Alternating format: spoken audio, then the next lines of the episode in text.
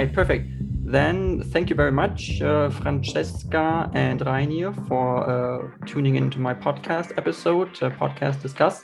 You both are the presidents or co-presidents of uh, Volt Europe. Um, Volt is a European political movement and party. Um, it exists in most uh, European member states. And um, Volt is a very new European party. Um, maybe in the beginning, you can kind of explain what actually brought you to Volt? Why did you go there? And why did you want to start being a, a politician for this party? And how did you end up in this position which you are right now? Whoever wants to well, start. Yeah, yeah, thanks for having us. I see Reinier points at me, so I'm guessing this means I'm I'm I'm talking first. And it's good to be here with you today. Thank you very much for inviting us. Um, it's uh, always fun to talk about politics. That's what we do, right? Um, so yeah, interesting question. Like um, me personally, I've always been interested in politics, but more as in like you know reading the news or listening or debating with my friends, but never really active. Then um, at a certain point, I you know around uh, 2017 2018 a lot of things started happening right? I mean um, brexit happened uh, trump gets elected uh, bolsonaro gets elected a lot of uh, yeah turmoil crosses europe. But to me honestly the reason that triggered me was um, elections in my country. So i'm italian as you can say as you can easily understand by my name. And yeah in 2018 a new government was formed with um, far right party and a populist party and um, so you know i like I, I, was putting a lot of hopes in what were the, the progressive parties at the time, but I saw that they were they weren't really doing anything. So this government that was formed was obsessed with um, migrants, basically. And honestly, I saw the other part playing along and not really counteracting that. So for me, it was the moment where I decided, okay, nobody's doing anything, so it it's it needs to be me to stand up. And so I was actually looking into another party. That's the funny story that I always say. Um, and then I think uh, Facebook uh, targeted me and presented me Volt. So I started looking in what it was. And then I I went to a meeting in my in my town. At the time, I was living in Florence, and in the minute I met the people there, I knew it was my political home that I had found my political home. Yeah, sure. Um, that's interesting. Uh, Reinier, if you want to continue and maybe explain why you you came to Volt and what was your motivation in general. Uh, yeah, of course. Uh, thanks for having us, uh, Jan Philip. Uh, my name is uh, Reinier van Lanschot. I'm 32 years old and I'm from Amsterdam in the Netherlands. Um, I um, studied law and after my uh, st- studies did a commercial job um, at a retail company. And at the time, in the first like five years of my working life, I saw a lot of things that were concerning. Um, primarily, the inability of our uh, global society to address climate change properly, but also um, the inability of treating migrants in a humane way. Um, and these were just two examples of things that I found highly concerning. Um, I was expecting, because these uh, uh, challenges and these issues were transcending borders, that our politicians would also look for solutions that transcend borders. Um, that that seemed very obvious to me. Uh, also because so many uh, uh, companies work across borders, so many people live and think across borders already. Um, so I was expecting to see more international collaboration, but the opposite was true. I saw uh, Brexit, Trump, in my own country for democracy, Alternative for Deutschland in Germany becoming uh, uh, very big. And I could name each European country and give you on earth this is exactly how is this possible this is exactly the direction we should not be going into and i see very little action so i was complaining about that uh, because my concern led me to complain um, and then i met these uh, uh, young people that started volt uh, who basically told me like if you're upset about the fact that nobody's doing or that that somebody should do something about this then uh, we are here to tell you that you are somebody too so you can try and do something about this as well um, that uh, struck a chord um, and when i first heard the idea of a pan-european political movement it seems so logical to me. Um, it's uh, one of the things I thought was, why have I never thought of this? Um, and mm. uh, it, it's so logical that since our entire societies are already uh, uh, um, more and more integrated in, in Europe, that politics should follow as well.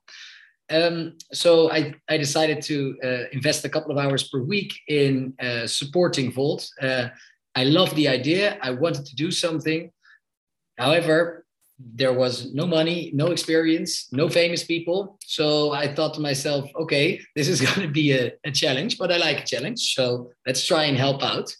And one thing led to another. I uh, co founded uh, the Dutch chapter of Volt. Um, and after a year, we decided the only way we can really make this a success is if we quit our jobs, at least two of us, uh, Laurens Dassen and myself, um, to dedicate our full time um, our, our, lives to this. And we had savings for both had savings for roughly a year. And we decided to, to go for it. Um, yeah, this monologue is becoming too long, so maybe I should I should stop I should stop here. But now, yep. uh, four years later, I'm uh, one of the two co-presidents of Volt Europa, uh, and the other one, of course, is Francesca, who's here with us. Uh-huh. Um, I, I think it's interesting that you say that because you said that uh, you had savings for a year and so you said, okay, that's okay. I'm gonna start out as a politician and see where it goes. Um, maybe that's also something that people would be interested in. Um, this financial question of uh, how long or is it possible to to be a politician at the same time, um, not being sure. Okay, am I going to stay a politician for the long time, for the long term? Am I going to make money in the long term? Um, so what what was the question of risk for you? Maybe for you both at that point that you said, okay, um, I'm going to do it um, because many young people maybe uh, would like to do it as well. But then they say, okay, um, the financial question is still also really important to me. So I'm not sure whether I, I, I would be, yeah. Um, I would risk it. So that's the question. That's it, it's really a case by case basis. So for me, uh, I didn't have a house, I didn't have a girlfriend, I didn't have a car. Um, I, so I had very few uh, things that I and responsibilities outside of taking care of myself. And I had a job that paid very well the, the, the, the, the years before. So I had the opportunity to save and, and was relying enough on the fact that this would be a learning opportunity for me that I thought, okay, I'm willing to take that risk mainly because I find it incredibly important. I, I believe the world will become, uh, or Europe will become a better place if Volt is successful but also I find it fun and I think I can it will teach me a lot to have this experience. Mm-hmm. At the same time, um, I don't think I have never met anybody uh, uh, who's in politics uh, or uh, involved at least who's in politics for the money uh, because. Mm-hmm. That's not uh, if if you find that the most important factor in your career, then don't go into politics. Um, but I would say it's really a, case by case basis. And at an early stage, if you're young, prioritizing the highest learning curve is something I would always recommend.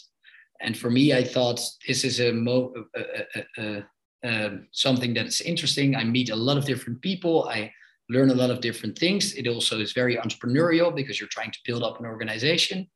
Um, so that's that's sort of the the risk assessment in short. Mm-hmm.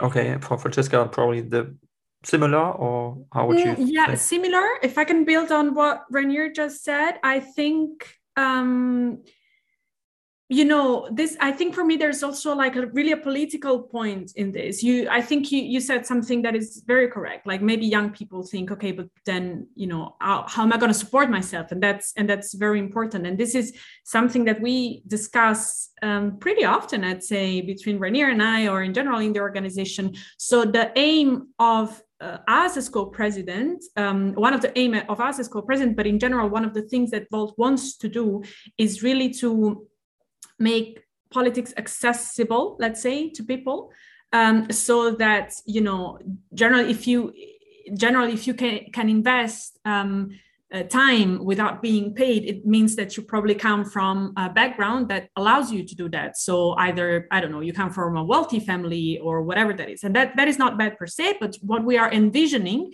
in terms of vision for the future um, is to enable people to to be able to do that even if they don't come from a privileged um, background. So there's also let's say a, a, a political point to me in uh, in this. And when you look this is also one of the reasons why it, I, I second the sentiment of Reinier. It makes a lot of sense to have collaboration cross borders. When you look, for example, at how parties are financed, it, it looks very different across the member states of the European Union according to how much importance, let's say, they give to party politics. So you would see, for example, in my country, in Italy, there, uh, public, fin- public financing is basically not possible.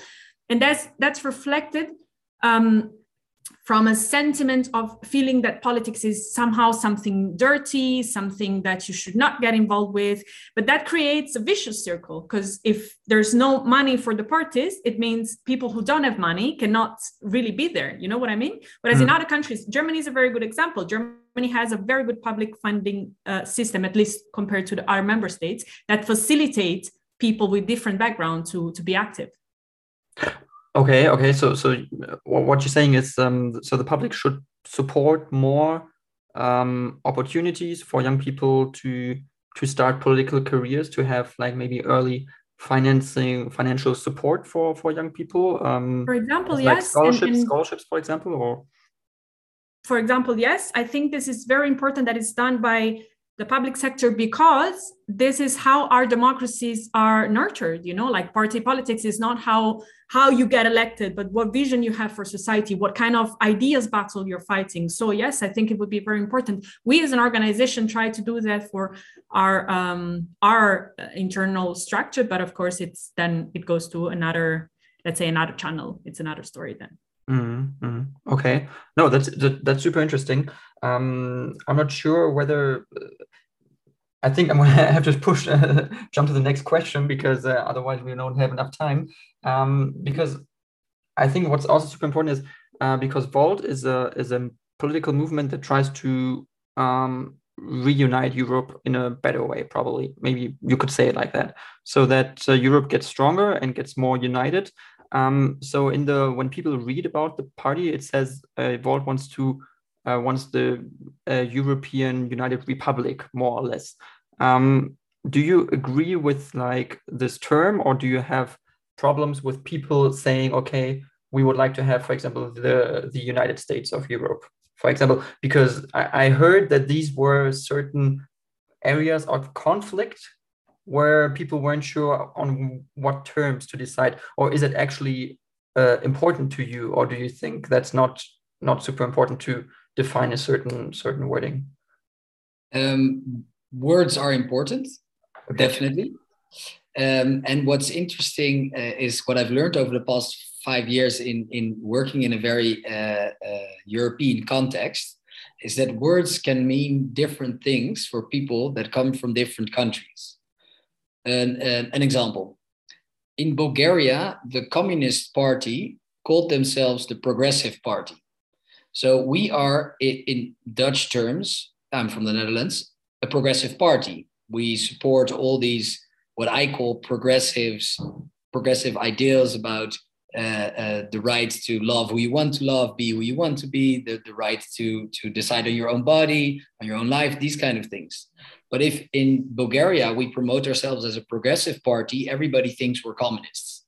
So um, that's why sometimes the uh, wording has to change per country to be able to bring the message across that you actually want to bring across. What never changes, though, is the substance, the policies that lie underneath those words. So I often refer to it as a, a European parliamentary democracy um, that that's what we strive for.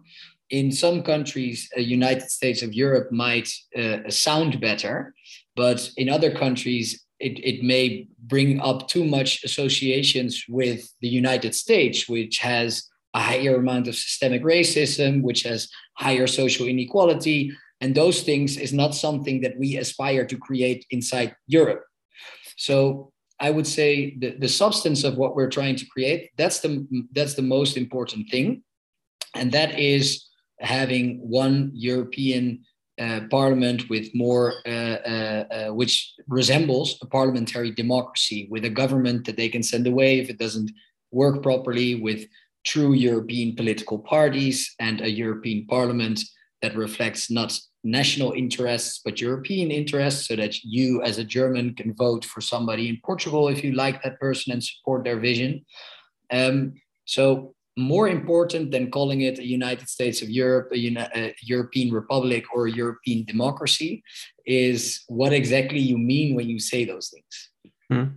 Okay, okay. And Francesca, you would say that's um, because if you look at the Netherlands and Italy, for example, so they're both democracies, obviously, but uh, I would argue that the parliamentary systems are somewhat different, though. So um, for an Italian, like a European republic would look maybe a little bit different than for a Dutch person. So how could you kind of like find a better system to to to to to for the people to understand that Europe is is is a European uh, uh, state, or because isn't this maybe this is also important for people to that listening to the podcast?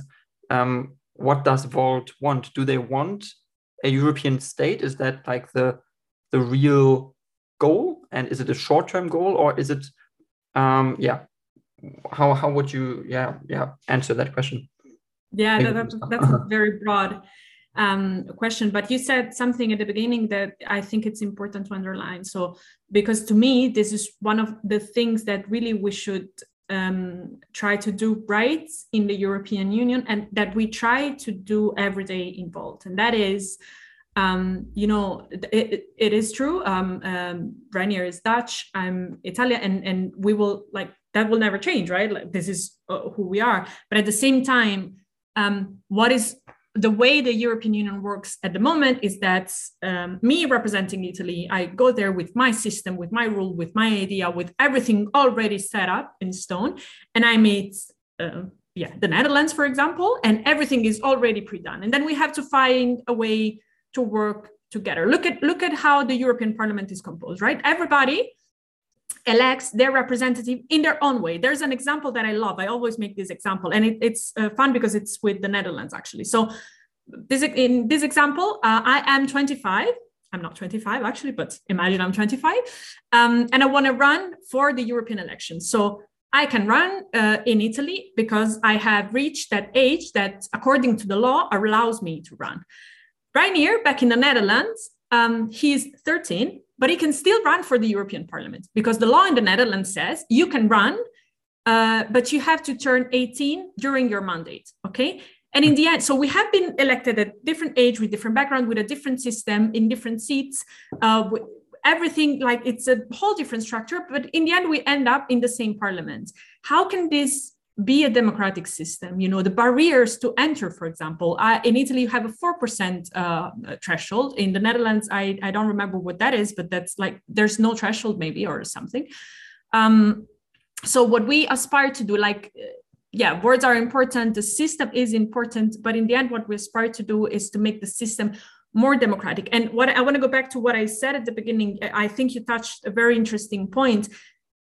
The idea is to to build this uh, shared solution, this uh, this idea of you, uh, united European Union from the beginning together. So what happens now is that everything is pre-done and you try to make it work. What we want to do is okay, let's re look at this from the beginning together. And a concrete example is is exactly the one on the European Parliament because at the moment there is. Um, um, proposal uh, for an electoral reform being discussed in the European Parliament, uh, brought up by our um, MP. So this, I cannot tell you like what ex- what exact form of European Union we want to see, but one thing is for sure, um, collaborating in this system where we put our brains together before will mean that the shared solution works for everybody and that we can take the best practices from all the places that are um, all the citizens that are involved in this okay okay and so to to to improve the system to a point where it's really a democratic, truly democratic system uh, that uh, the people understand and support.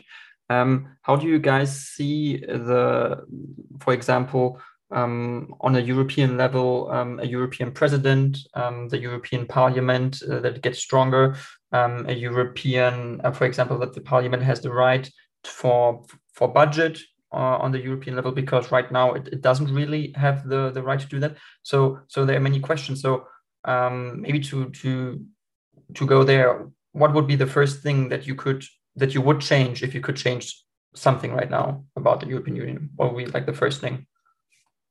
Unanimous decision making in the European Council. Okay. That that would be my one thing. Uh, the European Council is where all the heads of states meet, and they are there to come up with decisions, but mainly look at their own national interests instead of European interests. And they are unanimously making decisions, which enables the, the country that is standing on the brake to determine the speed.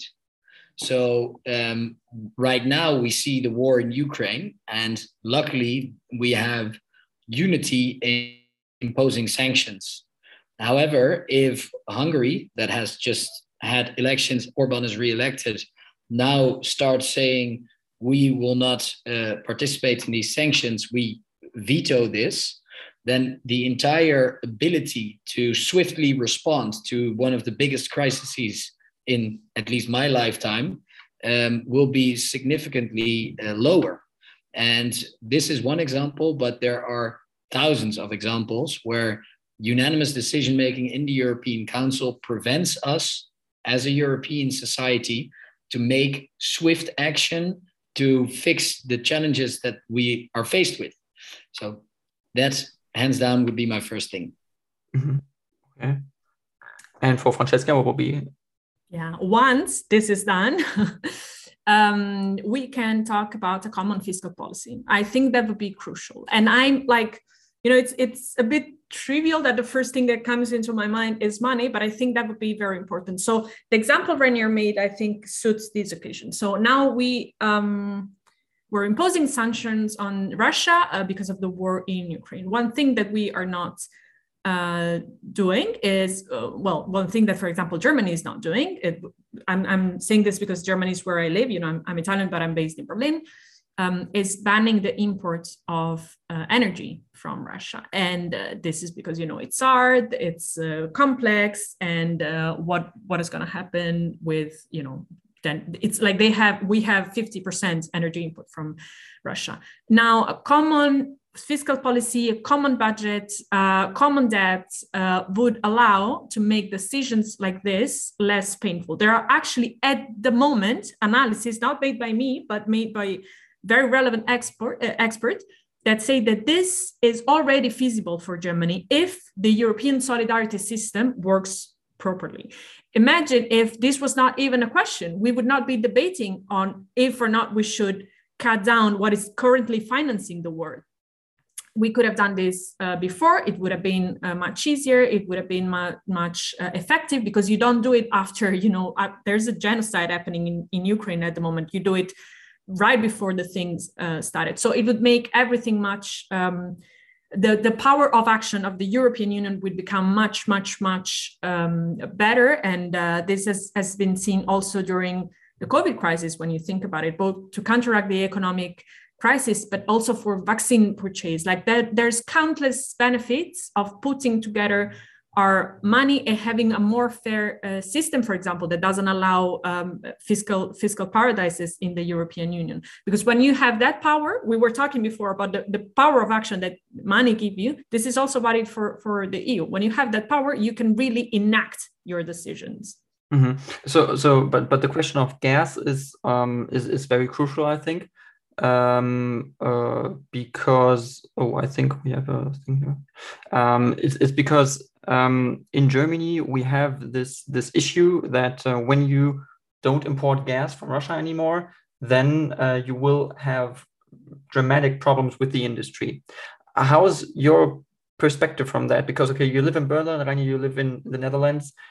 How do you guys view that? Because we as Germans don't really see that as a European debate, more as a German debate right now.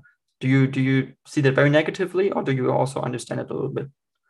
I think it's a it should be a European debate and not just a, a national debate. Um, for example, the um, the Netherlands has a huge gas field in the northern province called Groningen.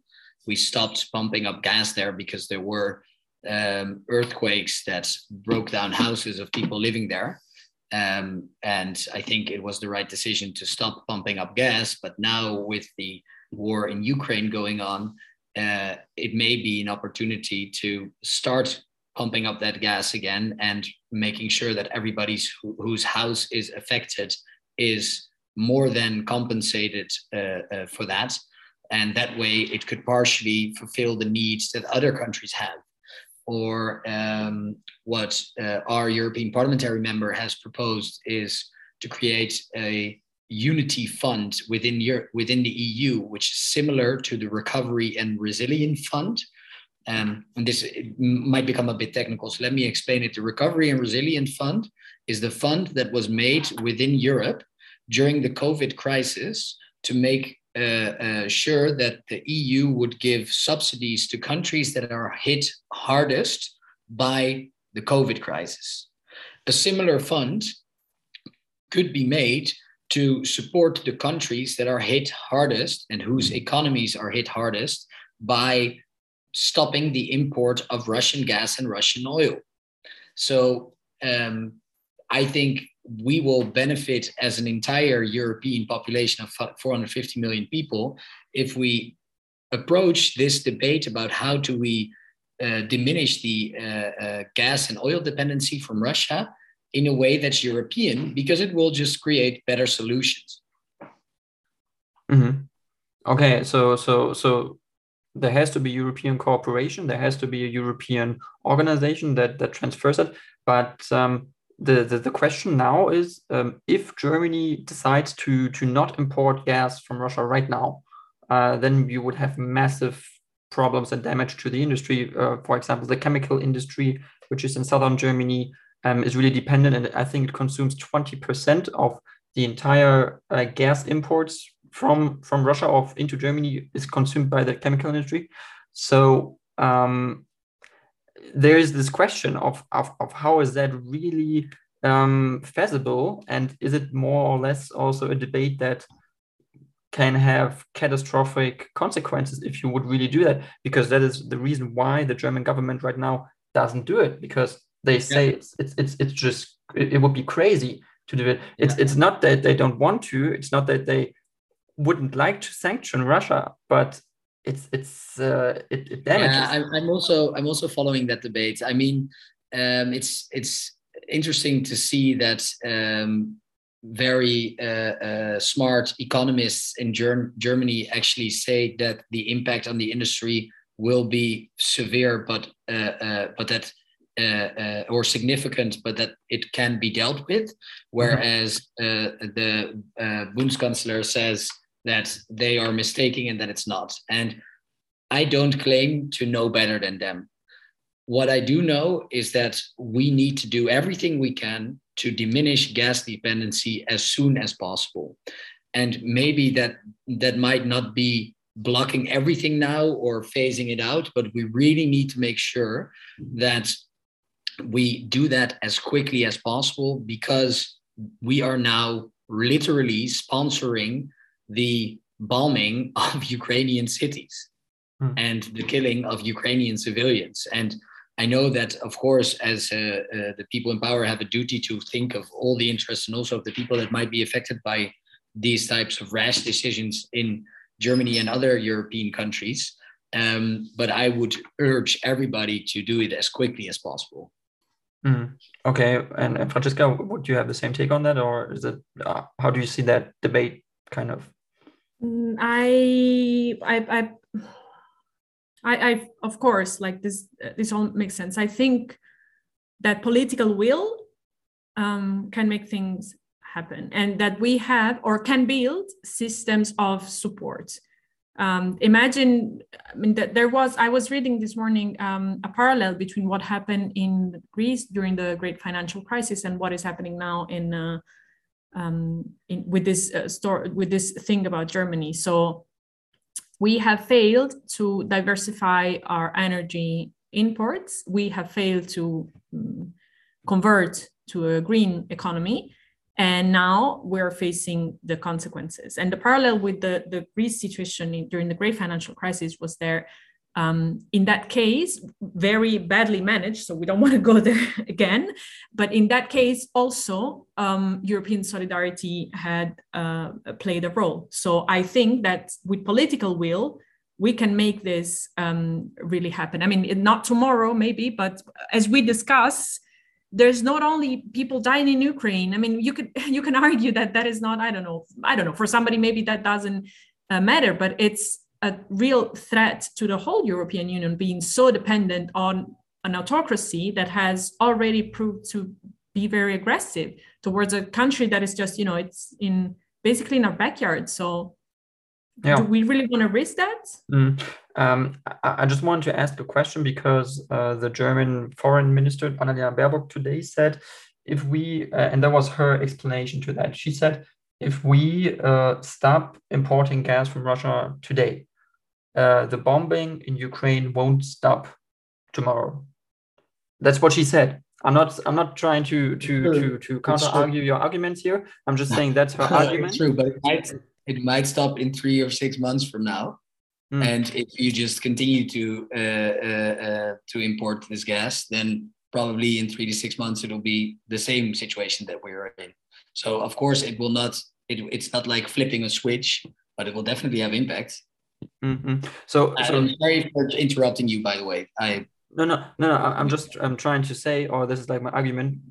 What I think is also very interesting and important is that how can you win a war? And a war you can win much better by actually delivering delivering weapons to the country that needs them.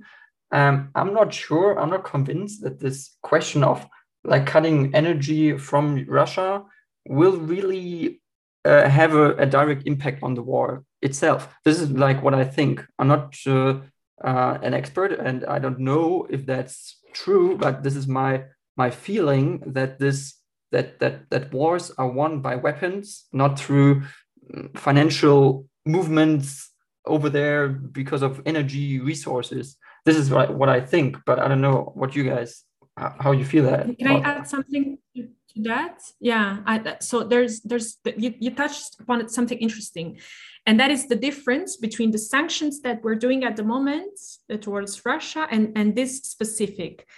Um, so this this specific ban of energy imports would, because of how the Russian system is built, um, impact directly on the Kremlin. Whereas the other sanctions that of, of, course i support you know but the other sanction the truth the ugly ugly truth that we all will need to face one day is that they're also targeting people you know that like regular russians are going to pay us a high price. People who didn't want this war who maybe don't even know that what is happening because of the propaganda machine. So um well i mean this feeling that um whether or not the, the financial weapon is more or less important than the re- regular weapon well that's that's a feeling i think we need to then define what is the end game right? If the end game is the annihilation of the the person who is aggressing you then i agree with you the weapon is the way to go. But if the the end game is bringing peace and bringing people back at the table of of of talking to each other then financial um, yeah, um, financial um, how do you call it? Uh, sanctions can be very important. And this specific one would target directly the people who are doing this and, and President Putin. Mm-hmm. Okay. Um, I think now is a good question to ask. Um, how do you guys actually see um, the development of, for example, um, a military union uh, within the European Union? Well, uh, we thought it was something to go for five years ago when Volt was founded. Uh, we recently celebrated our fifth birthday. Um, and actually, from the very start, we've always advocated for a European army. Um, and um, it starts with the simple question of do you think uh, you should be able to, to defend yourself? Well, yes. Uh, a lot of countries, um, especially the smaller ones, will never be able to do that by themselves.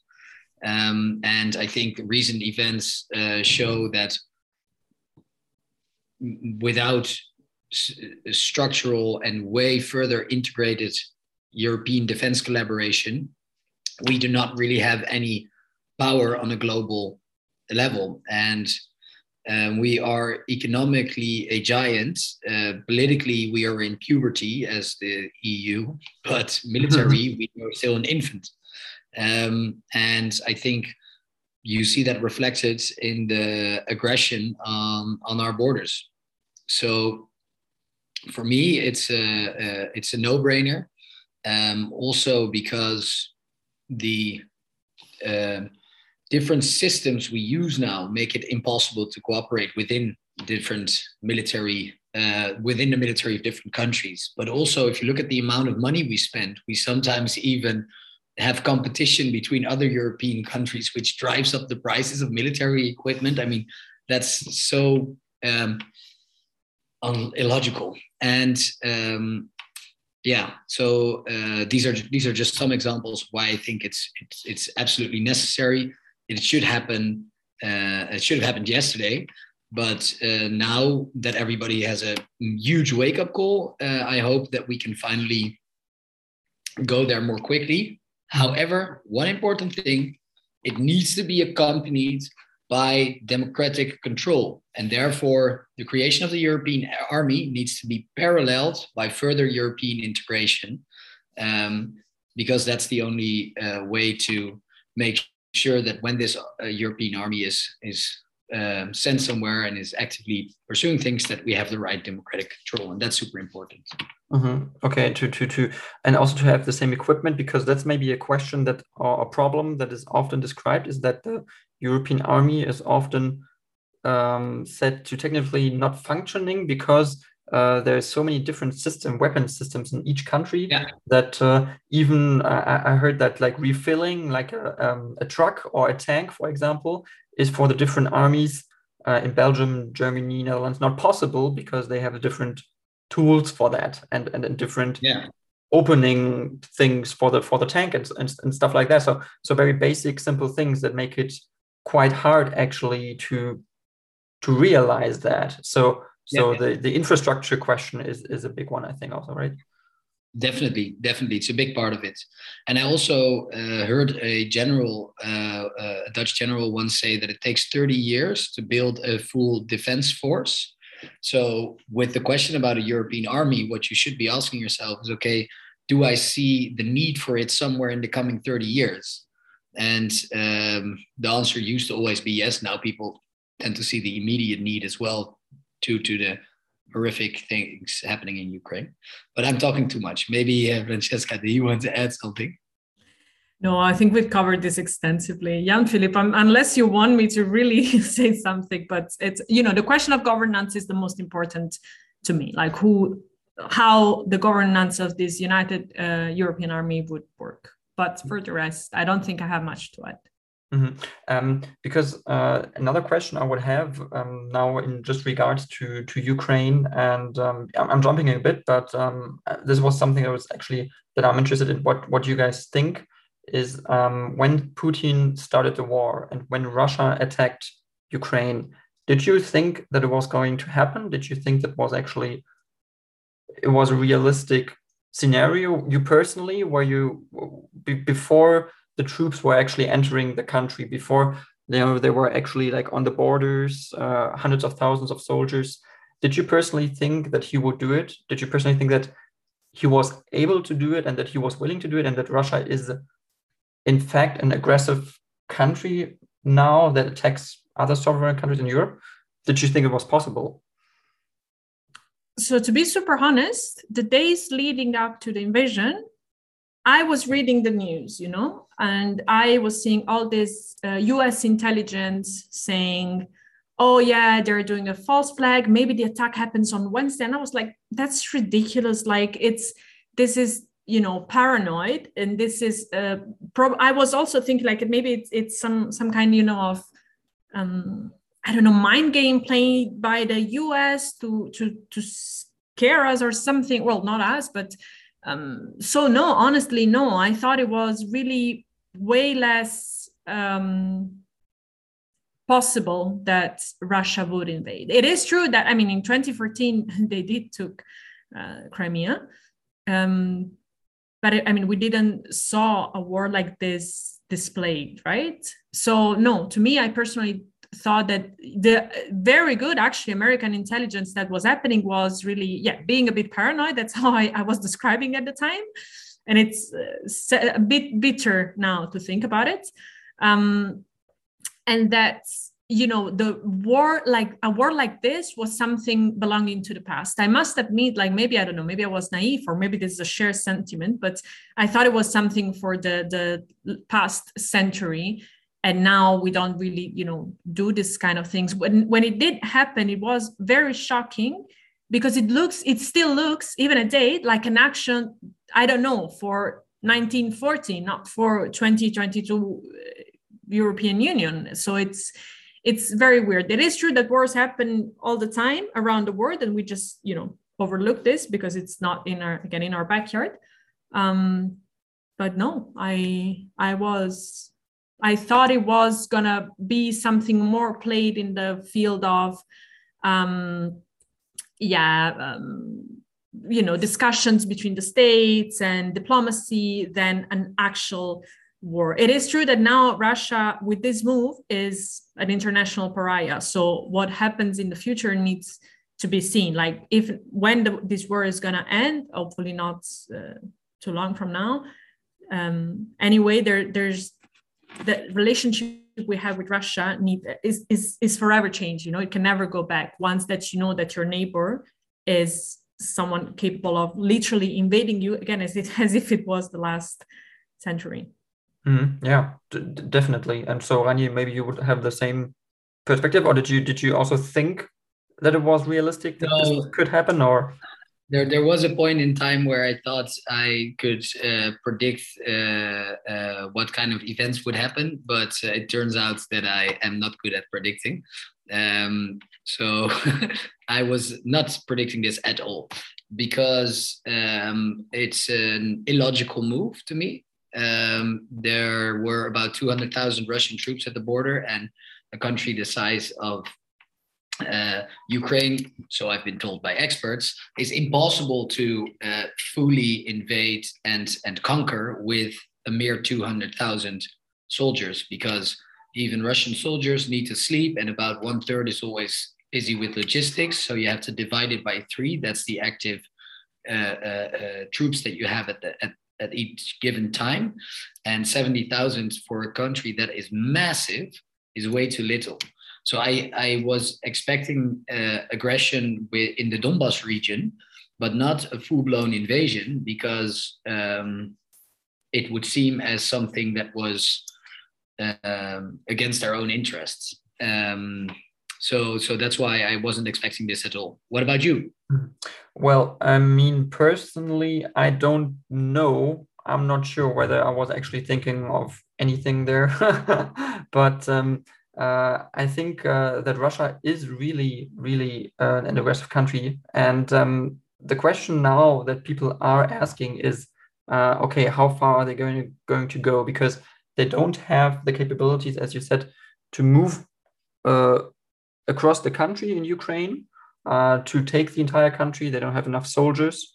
Um, will they be able to, or will they risk to enter other countries? For example, Republic of Moldova or Moldavia. Um, for example, uh, the NATO borders, so Estonia, Lit- uh, Lithuania. Will they? Um, would they be willing to touch these borders? Is that a, a scenario that is, in your perspective, like realistic? or is it something that uh, the media is just just just using right now to kind of push it, push the entire topic, the subject? Maybe I don't know. Whoever wants to start. Uh, that's a hundred million dollar question. So yeah, first of all, yeah. first of all, I it's it's really hard, and and as I said, uh, um, I overestimated my prediction abilities when I was younger. Uh, I, I stopped doing that, so don't pin me down on this, but um, I think um, in Estonia, Lithuania, um, Latvia, it's those are EU countries, those are NATO countries, but even EU, the EU has a stronger defense tie than NATO has. So if you invade an EU country, then that is full blown uh, war with the entire European Union. And with that, also with the entirety of NATO, which includes the United States, which has the largest uh, army in the world. So that seems like a, a, a move that's that's that I find unlikely. Mm. Moldova, on the other hand, that that I think is a more realistic scenario. But again, um, I was not expecting a full blown invasion in Ukraine either. So don't pay yeah. me down. And yeah, yeah, and that's that's what people are, are wondering. Like in, in, in Poland right now, that's why why why Polish people are so nervous because they say, okay, no one ever thought that he would do it and he would invade Russia, uh, Ukraine, but he did. Um, but if I can so, add on this, I don't think I don't think I think nobody knows, not even the people in the Kremlin, not even Putin. If you look at how, like, I mean, would you ever expect it that Russia had an army that could be resisted by Ukraine so much? You know, I mean, there's there's horrible thing happening on the ground, but everybody was expecting that Kiev would have been taken in like two days, and Kiev is still, you know, fighting. So I think it really it's going to depend on how this conflict goes and how the Russian army reorganize itself. At the moment, what we see is that is not in great shape. Honestly, it's I mean they're of course they're winning, but it's again Russia against Ukraine, but it's not displaying a fantastic um, shape, invading a NATO country or a European Union country, that's that's a huge bet, you know, that I think you want to take if you think that somehow you can win. I mean, we again, as I said before, we did let them or him invading invading uh, Crimea some years ago. So maybe you know, maybe they thought this would have played out differently. So I don't think uh, anybody knows, but I would think that it's it would be a whole other level of uh, risk taking. Mm-hmm. Okay, I understand. Um, I would have another question for you guys because it's like sometimes uh, I ask recently other people also. Um, what do you think about Putin's? You can you can call it dictatorship because he is somewhat a dictator. He's not very. Uh, he's not elected by, well, the majority of his country probably. Uh, many elections were manipulated. Um, how do you think? How long will he stay in office still? That's uh, like the question that many people ask right now. And and if he leaves office, what is that going to do to to to to to Russia? Is it going to change? Is it going to change its its its culture? Its its democratic culture? Is it going to be a more democratic, prosperous country, or is it going to stay um, in a, um, dictatorship or an autocratic country? Mm. So look, let, let, let me give you my thoughts on this. Uh, although I want to flag that I'm not an expert on Russia, uh, I think a lot will depend on how this uh, war plays out. Like uh, what I think everybody would want now, except probably from people in Ukraine, and rightfully so, is like a, yeah diplomatic resolution of this conflict. Um, if that happens, yes, why I, I could see Putin staying in power. But if Russia really loses, then it's a it's another story. I think that there is, but again, this is like I'm I'm I'm not an expert, uh, but I think we saw that there was a very good display from the um, Russian society, um, civil society, those at least the younger, those who have access to the internet and to a different uh, media than state TV, so they're possibly are not brainwashed and that know what is going on of you know resisting the, the regime of Putin, so protesting, speaking up in spite of the high consequences that they face. So I think there is a good um, field there where democracy could raise, but if Putin gets overthrown, there's for sure, like we saw this in, in history, there's going to be a bit of period of turmoil and you never know how these things happen. So even a year, the prediction is, uh, yeah, hard to do, but a lot would depend on the resolution of this conflict, in my view. Mm-hmm. Okay, okay. Maybe Reinier, what do you think? Do you think he will stay in office or? Um, again, hard to predict. I think uh, Assad is still in. Uh, in power in Syria. Um, there's many examples of uh, dictators that did horrible things that managed to stay in power for a long time. Um, of course, um, as someone who firmly believes that democracy is the best way to structure a country, I hope that uh, Russia at some point will become more democratic. But the path to get there, I find uh, difficult to see.